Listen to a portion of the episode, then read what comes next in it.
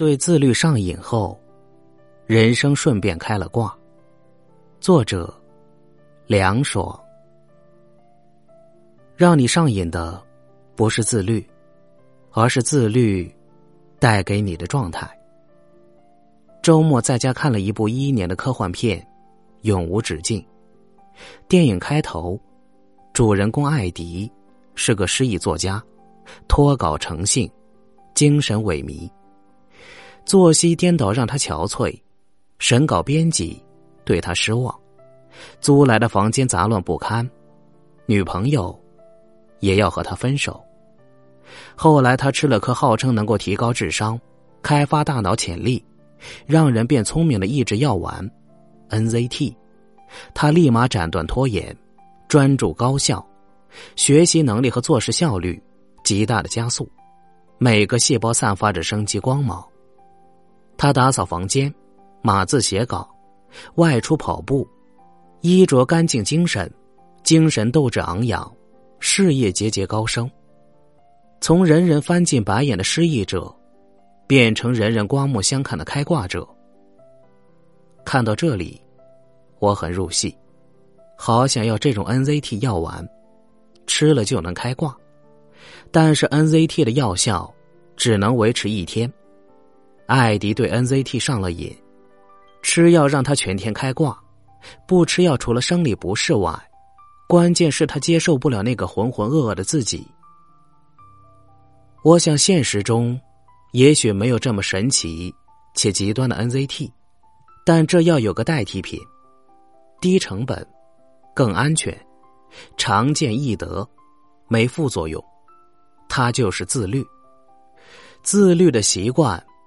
就像是现实版的 NZT，一能让人头脑清晰、精力旺盛、生活充实、事业有成；二能让从中尝到甜头的人上瘾，让他们不自律反而难受。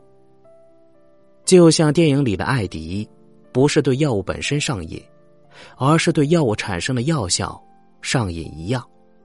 现实中的人们未必对自律这个手段上瘾。更可能对自律后那种头脑清晰、精力旺盛、生活充实、事业有成的状态上瘾。不自律的人只能享乐，自律的人更加追求享受。我常写自律题材的文章，不少读者给我留言，我从中发现自律与不自律的人，快乐的状态和程度大不同。有个男生说。他在游戏中段位很高，但是现实中成绩挂科，四级没过，怕毕业就失业，但是就管不住自己。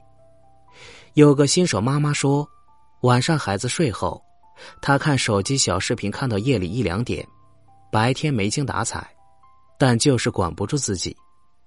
留言的字里行间都是后悔和拧巴，一边喜欢打游戏、刷视频带来的快感。一边却讨厌打游戏、刷视频后的空虚和自卑，尤其是管不住自己，是他们最深层的无力感。我去年出书时发起的自律打卡活动，有个上海的女大学生，坚持晚上微博打卡，或做了套模拟题并把错题更正，或先看无字幕美剧，再看文本讲解，或读了某本书认真做了笔记。或跑步时闻到跑道旁合欢树的香气。我猜他做错题时会沮丧，没听懂英语时会气馁，摘录笔记时会手酸，跑步时候喉咙会热辣难受。但从他的打卡图文中，我没感到焦虑或茫然，更没察觉后悔或拧巴，而是过程苦乐参半，事后余味回甘。自律的习惯。让他获得稳固的自信和持久的欢喜。蔡康永区别享乐和享受，享乐和享受是不一样的事情。很多人享受的东西，并不是快乐。如果你只懂得享乐，或只愿意享乐，那你的人生会比较辛苦一点，因为人生并不全然都是快乐。可是，一个可以享受各种情绪的人，除了享受快乐之外，还可以享受克服困难，享受失去之后，失而复得，他的人生就会充满各种可能。如果叫这种人放弃这种感觉，逼迫他只能享乐，其他东西不能享受，他一定觉得损失巨大。不自律者上瘾的是即时快乐，属于享乐阵营；而自律者上瘾的是延迟满足，属于享受阵营。由此看来，我觉得享受包含享乐，更远远高于享乐。你以为自律的人很苦，自律的人其实乐在其中。很多人习惯拿着自己感觉的游标卡尺去衡量别人的感受。有人以为饮食清淡很苦，仿佛只有重口味才能唤醒味蕾。我妈以前爱吃香喝辣，去年开始清淡饮食，不碰辣椒花椒，饮食以炖、煮、蒸为主。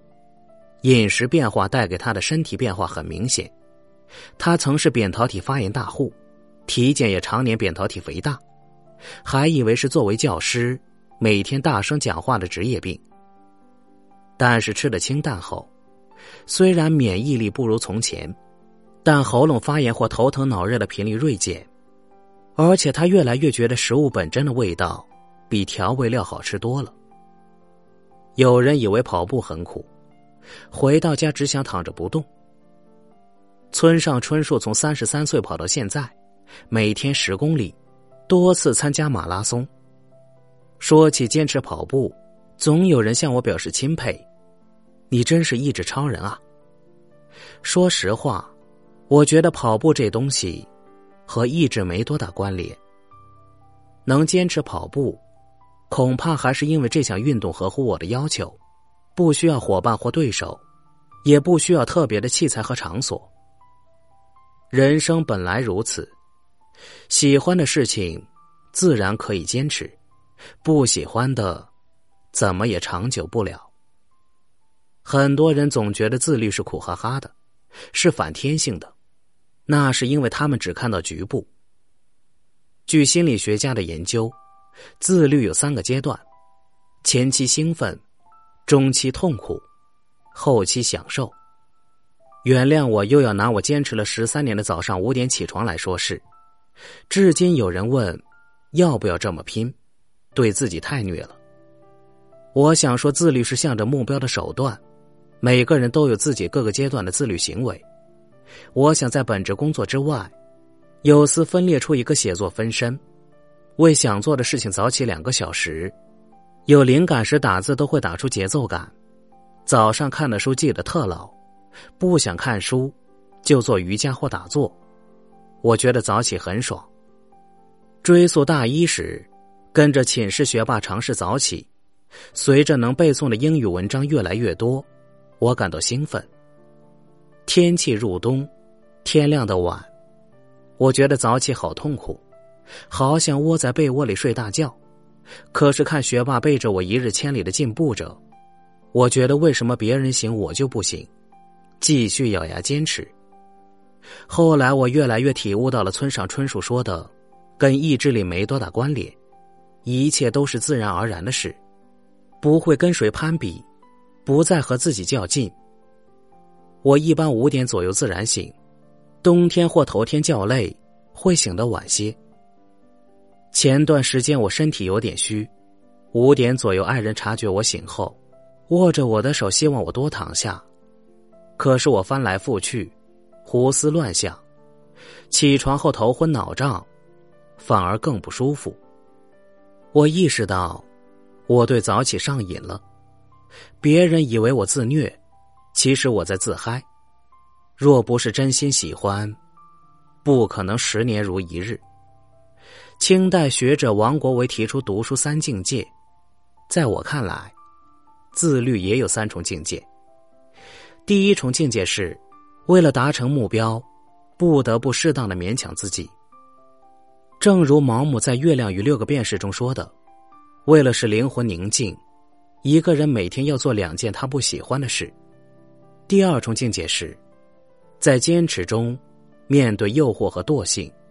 用意志力去克服，正如斯科特派克在少有人走的路中说的，自律就是一种自我完善的过程，其中必然经历放弃的痛苦，但是旧的事物消失，新的事物才会诞生。第三重境界是，在自律的过程中发现趣味性，在自律的结果中获得成就感。深挖并放大趣味性和成就感，渐渐的对自律上瘾到停不下来。正如村上春树所说：“喜欢的事自然可以坚持，不喜欢的，怎么也长久不了。”给自己一个对自律上瘾的机会吧。自得其乐的同时，说不定，人生还顺便开了挂。